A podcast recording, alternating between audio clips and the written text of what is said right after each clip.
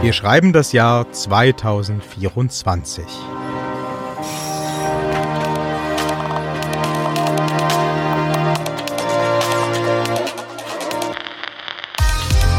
Nach Corona ist unsere Wirtschaft wieder lokaler geworden.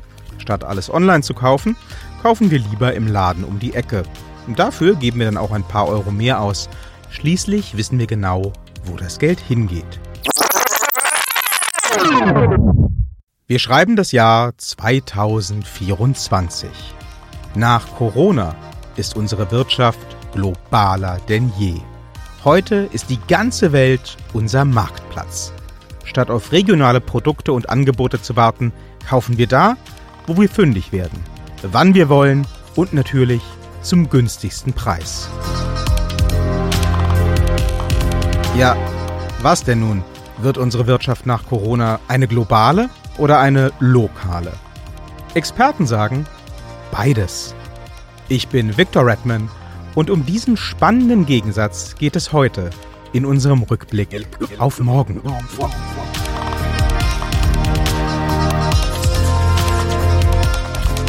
Die Corona-Krise hat Unternehmen aller Branchen durchgerüttelt und einige gänzlich auf den Kopf gestellt.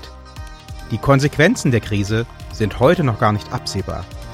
Auch hier gilt es, mit vielen gegensätzlichen Signalen umzugehen.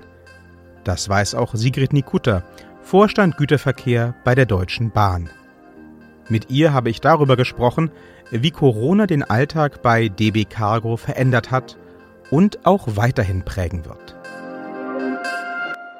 In der Corona-Zeit haben wir jetzt ja schon gesehen, dass DB Cargo auch in Krisenzeiten seine Leistungsfähigkeit und Zuverlässigkeit unter Beweis stellen konnte.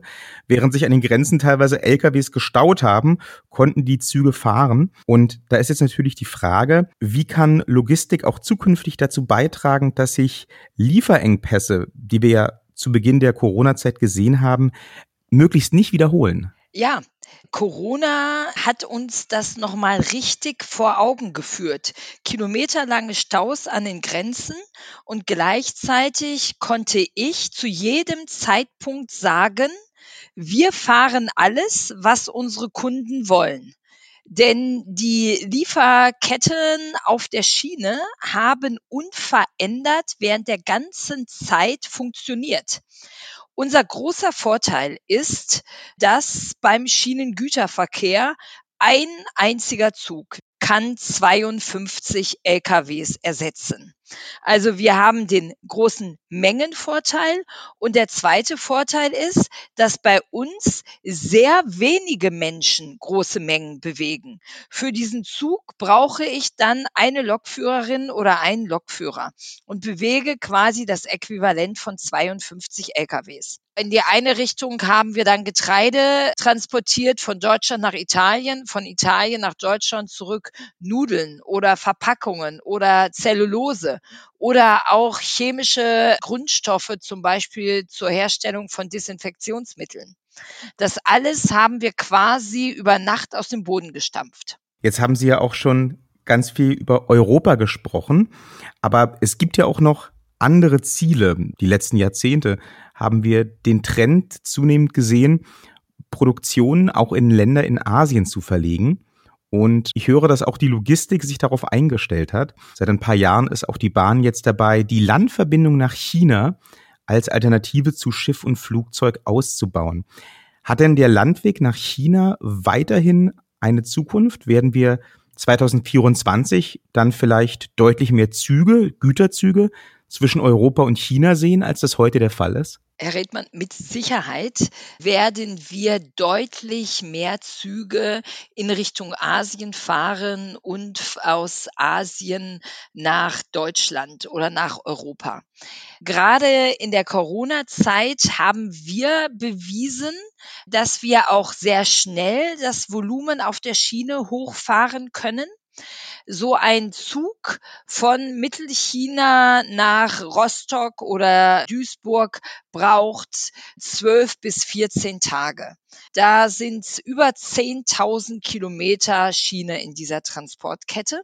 Und mit zwölf bis 14 Tagen sind wir sehr, sehr, sehr viel schneller als das Schiff und gleichzeitig um ein mehrfaches umweltfreundlicher und auch günstiger als das Flugzeug. Deshalb bin ich der festen Überzeugung, dass die Transporte auf der Schiene gerade erst ihren sehr kleinen Anfang nehmen. Die Frage, ob diese Lieferketten so bestehen bleiben oder ob sich Veränderungen ergeben nach der Corona-Krise. Diese Frage ist ja vollkommen offen. Klar ist aber, dass die Produktionskapazitäten und die Produktionsmöglichkeiten gerade in China so gigantisch groß sind, da wird es auf ganz lange Zeit keinen Ersatz dafür geben. Gutes Stichwort, Produktionskapazitäten. In der Corona-Zeit haben wir jetzt gesehen, dass viele Unternehmen ihre Produktion auch drastisch runtergefahren haben, beziehungsweise runterfahren mussten. Und aktuell, Stand heute, ist auch noch gar nicht so richtig absehbar, wie lange das so bleiben wird, ob das vielleicht auch ein Dauerzustand werden wird in manchen Branchen. Welche langfristigen Folgen erwarten Sie daraus für den Güterverkehr? Ja, das ist im wahrsten Sinne des Wortes ein gewisser Blick in die Glaskugel. DB Cargo war und ist von den Shutdowns der europäischen Wirtschaft massiv betroffen, denn der Güterverkehr steht immer am Anfang und am Ende der Produktionskette. Wenn nichts produziert wird, kann nichts transportiert werden. Deshalb haben wir den Shutdown so massiv bemerkt. Einerseits, andererseits bemerken wir jetzt natürlich auch das Wiederhochfahren. Die Prognosen im Moment gehen allerdings davon aus, dass wir auch im nächsten und übernächsten Jahr noch keinesfalls wieder das Niveau der Vorkrise erreichen. Gleichzeitig stelle ich mich und wir uns aber darauf ein, dass wir prozentual mehr von den Waren auf der Schiene transportieren werden. Das heißt, dass es eine Verschiebung vom Lkw auf die Schiene geben wird. Frau Nikuta, Sie hatten jetzt gerade schon vom Blick in die Kristallkugel gesprochen. Da sind wir natürlich hier in unserem Podcast genau richtig. Wenn wir jetzt den Blick in die Zukunft noch ein bisschen weiter nach vorn projizieren wollen, was glauben Sie denn, welche Bedeutung der Schienengüterverkehr in Deutschland und in Europa im Jahr 2024 haben wird. 2024 ist schon sehr nah. Und die Entscheidungen, die jetzt gerade aktuell getroffen werden, werden das Jahr 2024 maßgeblich beeinflussen. Manche davon werden auch erst im Jahre 2024 wirksam werden. Und da gibt es Entscheidungen, die uns alle betreffen werden.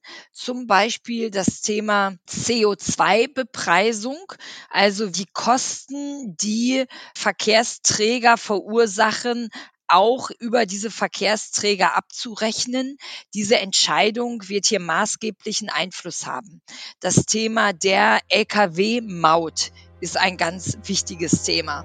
Und grundsätzlich die politische Linie, die ich natürlich sehr, sehr, sehr begrüße und unterstütze, einfach das umweltfreundlichste Verkehrsmittel in den Fokus zu rücken. Deshalb werden wir das Jahrzehnt der Schiene erleben.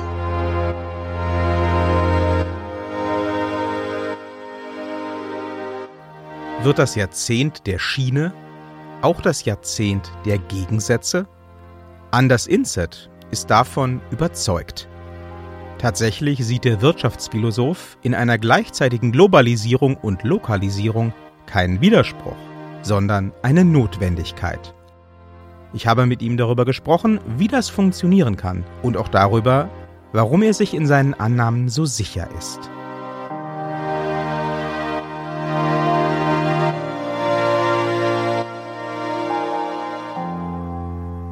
Anders, unser Podcast hier, der heißt ja Rückblick auf morgen. Wir wollen darüber nachdenken, wie die Zeit nach Corona aussehen könnte. Wie stehst du eigentlich als Wirtschaftsphilosoph zu so einem Konzept? Also ich finde es gut. Wir sollten uns über alle Situationen viel mehr Gedanken machen. Es wird viel zu viel an der Oberfläche gekratzt. Wir nehmen absolute Modelle, die wir definiert haben, projizieren sie auf die Zukunft und versuchen zu sehen, was in Zukunft kommen wird. Das heißt, wir leben aus der Vergangenheit in der Zukunft. Für mich dann der Denkfehler an dieser Stelle ist, dass der Fokus müsste auf das Verständnis des Jetztes sein. Wir müssen versuchen, die Konzepte der Vergangenheit zu paaren mit unseren Annahmen von der Technologie vom Morgen und auf das Jetzt zu projizieren. Also es das heißt im Umkehrschluss, die großartigen Gedanken und die Systeme, die wir haben und hatten, zu hinterfragen. Und so habe ich auch euren Aufschlag in diesem Podcast verstanden. Deswegen finde ich es großartig, dass man sich die Zeit nimmt und diese Gedanken so ein bisschen in der Tiefe nachgeht. Nach Corona hast du ja gesagt, gehst du davon aus, dass wir erleben werden, dass die Wirtschaft gleichzeitig lokaler wird, andererseits aber auch noch viel globaler, als sie es bisher schon war. Wie geht denn das zusammen? Nun, wir leben in einer Parallelgesellschaft, eine Gleichzeitigkeitsgesellschaft. Wir sehen das auch an dieser Covid-Geschichte, dass wir auf der einen Seite eine Geschichte oder eine Erzählung haben, die sagt, das ist alles nicht so schlimm, das ist nur eine Influenza und wir haben das äh, Masters übertrieben mit dem Lockdown. Und auf der anderen Seite haben wir eine Geschichte, wo wir sagen, wir haben es nicht ernst genug genommen, es äh, wären auch Millionen von Menschen gestorben. Und beide Geschichten sind in sich plausibel und sind mit herkömmlichem Denken nicht zu vereinen. Und das ist die Welt, in der wir leben heute. Wir brauchen mehr Stabilität, aber gleichzeitig mehr Chaos. Und diese Lokalisierung und Globalisierung bezieht sich darauf, dass es macht keinen Sinn mehr, physische Güter durch die Welt zu schicken. Aber das haben wir schon längst erkannt. Also viele Unternehmen haben damit begonnen, eine Art Backsourcing oder Insourcing zu betreiben. Andererseits sind wir mehr interdependent und verbunden denn je und brauchen das auch. Also wir brauchen eine deutlich stärkere Verbundenheit zur Weltgemeinschaft, damit wir eine stabile Welt haben. Also gilt es eigentlich den Turbo auf die Globalisierung zu schalten, aber gleichzeitig auch zu sehen, dass wir selbstversorgungsfähig sind, mit lokalen Angeboten. Also kommt diese Welle der Lokalisierung und auch die Welle der Globalisierung. Und ich plädiere dafür, diese Themen auch intellektuell auch auseinanderzuhalten und zu verstehen, was da gerade im Wirke sind, weil es sind mächtige Kräfte. Um jetzt in Zukunft wieder die Wirtschaft in Gang zu bringen, sagen ja auch viele Leute, es ist wichtig, dass wir global wieder enger zusammenrücken, dass USA, Europa und China zum Beispiel wieder mehr gemeinsam denken und gemeinschaftlich auch wirtschaften. Jetzt sehen wir aber gerade äh, im Zuge der Corona-Pandemie, dass es zum Beispiel in den USA ja auch verstärkt den Trend gibt, America First, eher nationalistisch zu denken, eher wieder aufs eigene Land zu schauen. Denkst du, das ist ein Trend, der sich auf absehbare Zeit dann auch erledigen wird?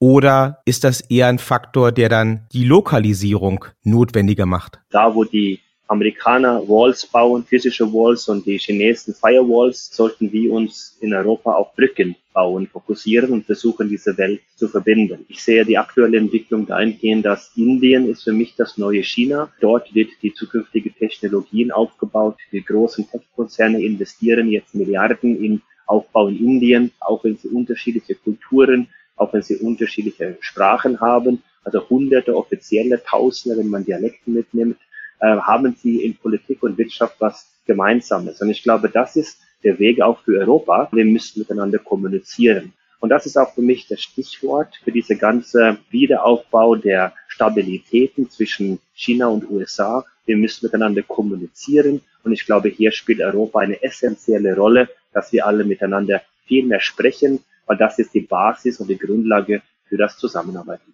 Jetzt spielt Europa auch heute schon eine große Rolle für viele Arbeitsplätze, zum Beispiel in Bangladesch, in China und so weiter. Viele Arbeitsplätze dort sind ja tatsächlich direkt verbunden mit dem Konsum in unseren westlichen Ländern.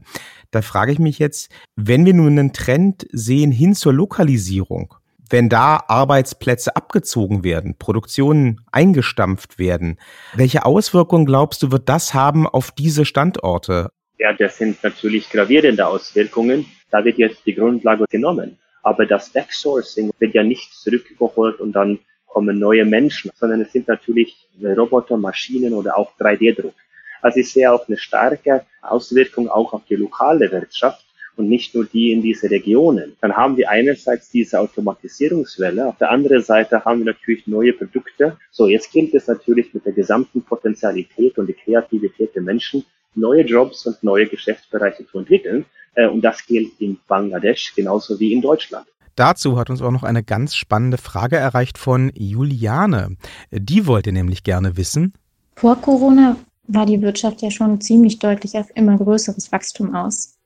Jetzt haben viele Leute gemerkt, dass das nicht ewig so weitergeht, glaube ich. Was ich eigentlich auch ganz gut finde, so.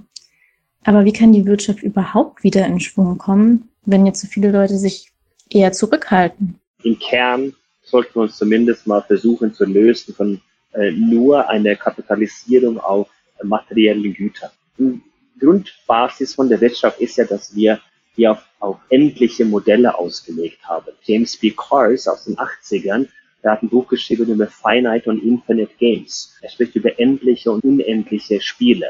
Und wir haben alles, was wir äh, erleben in der Wirtschaft, auf endliche Ziele, also das kurzfristige Gewinnen und Verlieren ausgelegt.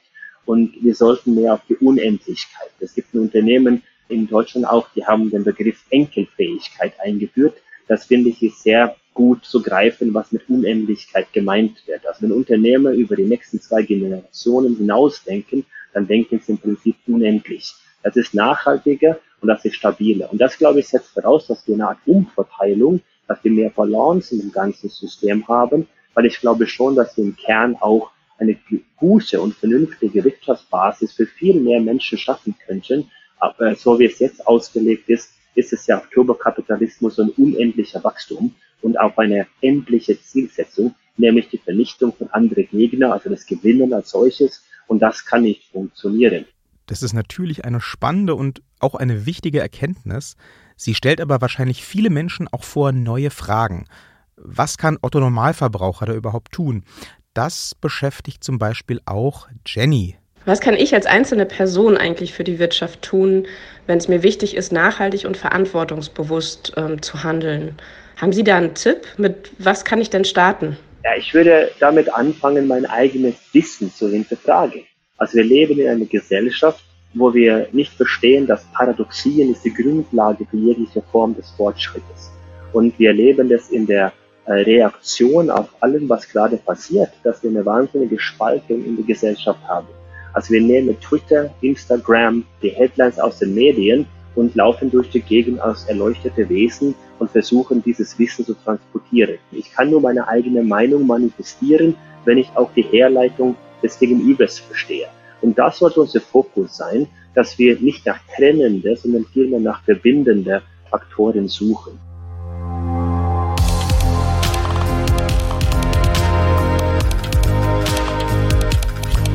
An das Inset ist sicher, die Wirtschaft nach Corona wird geprägt sein von Trends, die auf den ersten Blick gegenläufig erscheinen. Aber Gegensätze ziehen sich ja bekanntlich auch an.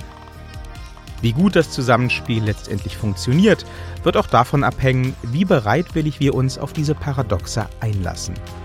Und wie sehr wir bemüht sind, sie zu verstehen. Nur so gelingt am Ende auch der Rückblick auf morgen.